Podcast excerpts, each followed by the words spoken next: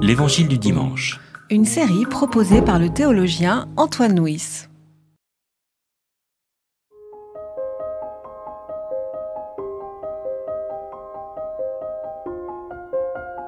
Après l'avoir entendu, beaucoup de ses disciples dirent Cette parole est dure, qui peut l'entendre? Jésus, sachant que ses disciples maugréaient à ce sujet, leur dit Est-ce là pour vous une cause de chute? Et si vous voyiez le Fils de l'homme monter où il était auparavant C'est l'Esprit qui fait vivre. La chair ne sert de rien. Les paroles que moi je vous ai dites sont esprit et sont vie. Mais il en est parmi vous quelques-uns qui ne croient pas. Car Jésus savait depuis le commencement qui étaient ceux qui ne croyaient pas et qui était celui qui le livrerait. Et il disait, C'est pourquoi je vous ai dit que personne ne peut venir à moi si cela ne lui est donné par le Père. Dès lors, beaucoup de ses disciples s'en retournèrent. Ils ne marchaient plus avec lui. Jésus dit donc aux douze, Et vous, voulez-vous aussi vous en aller? Simon-Pierre lui répondit, Seigneur, à qui irions-nous? Tu as des paroles de vie éternelle. Nous, nous sommes convaincus, nous savons que c'est toi qui es le Saint de Dieu.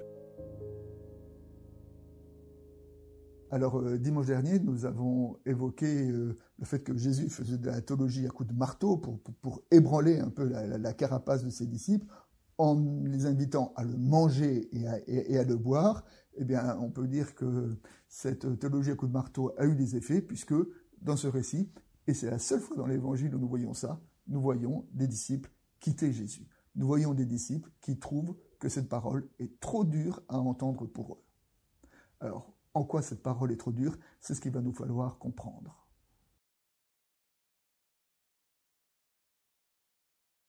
Le premier point de texte, c'est euh, le récit nous dit que Jésus était pour beaucoup une occasion de chute. Alors, être une occasion de chute, en grec, c'est le verbe scandalizo qui a donné euh, scandale. Le scandalon, en grec, c'est la pierre d'achoppement. C'est la, pierre qui est sur le bord du chemin. On avance et puis tout à coup on trébuche sur, la pierre sur cette pierre et elle nous fait, elle nous fait tomber. Et eh bien, ce que nous dit, c'est que cette parole de l'Évangile, parfois, euh, quand on ne l'entend pas, quand on, on, ne la reçoit pas, eh bien, elle peut nous faire chuter. Le deuxième point, c'est que, encore une fois, comme à de multiples reprises dans ce chapitre, euh, il est question de la vie éternelle. Et euh, d'une certaine façon, on peut dire que la parole, la parole est pour les uns occasion de chute et pour les autres occasion de vie éternelle. Et eh ben, c'est cette euh, alternative entre la chute et la vie éternelle qui traverse ce chapitre et qui traverse notamment cette dernière partie du chapitre 6 de l'évangile de Jean.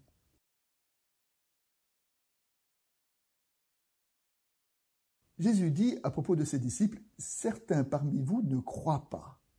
Et pourtant, ce sont des disciples qui ont tout quitté pour suivre Jésus, et Jésus dit qu'ils ne croient pas. Alors c'est assez intéressant parce que la notion de croire ou de non croire, de foi ou de non foi est un peu euh, remise en question dans, dans les évangiles.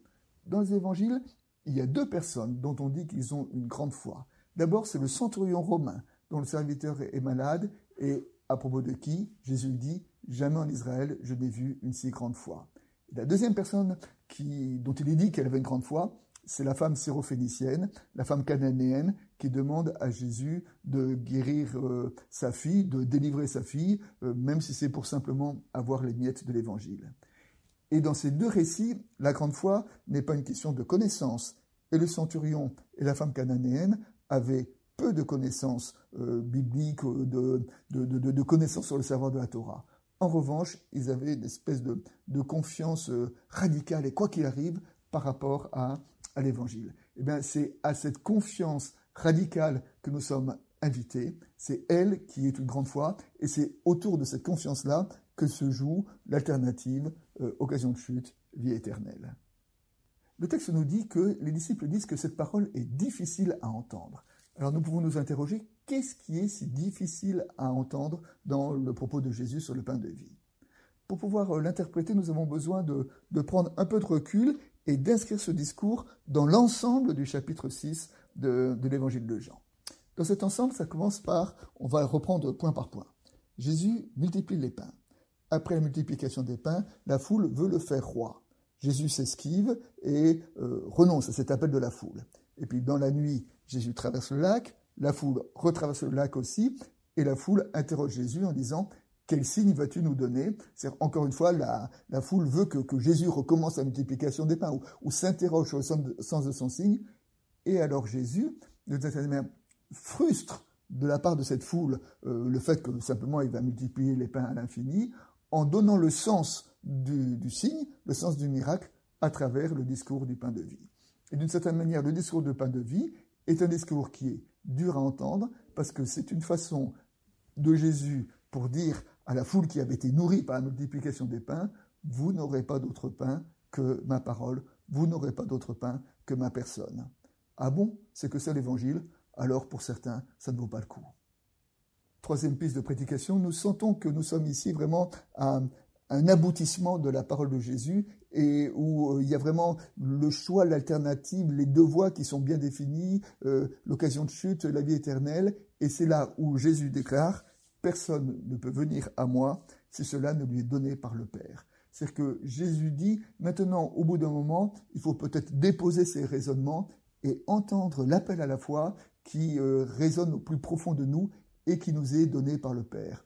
Alors pour nous aujourd'hui, comment nous pouvons entendre ce fait que la foi nous est donnée?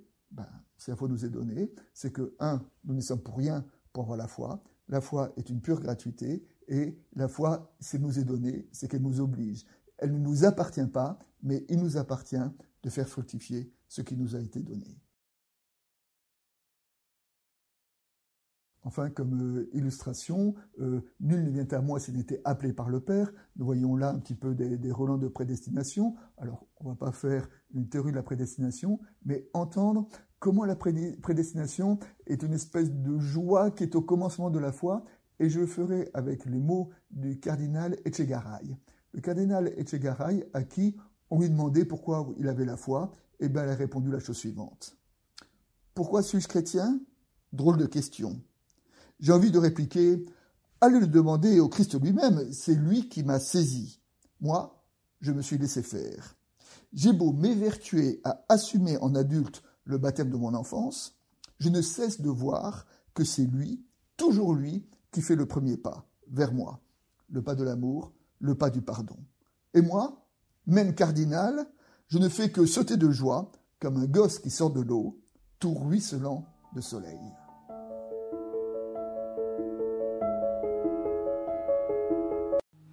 C'était L'Évangile du dimanche, une série de regards protestants, enregistrée par Antoine Nuis. Voix off, Dominique Fano-Renaudin.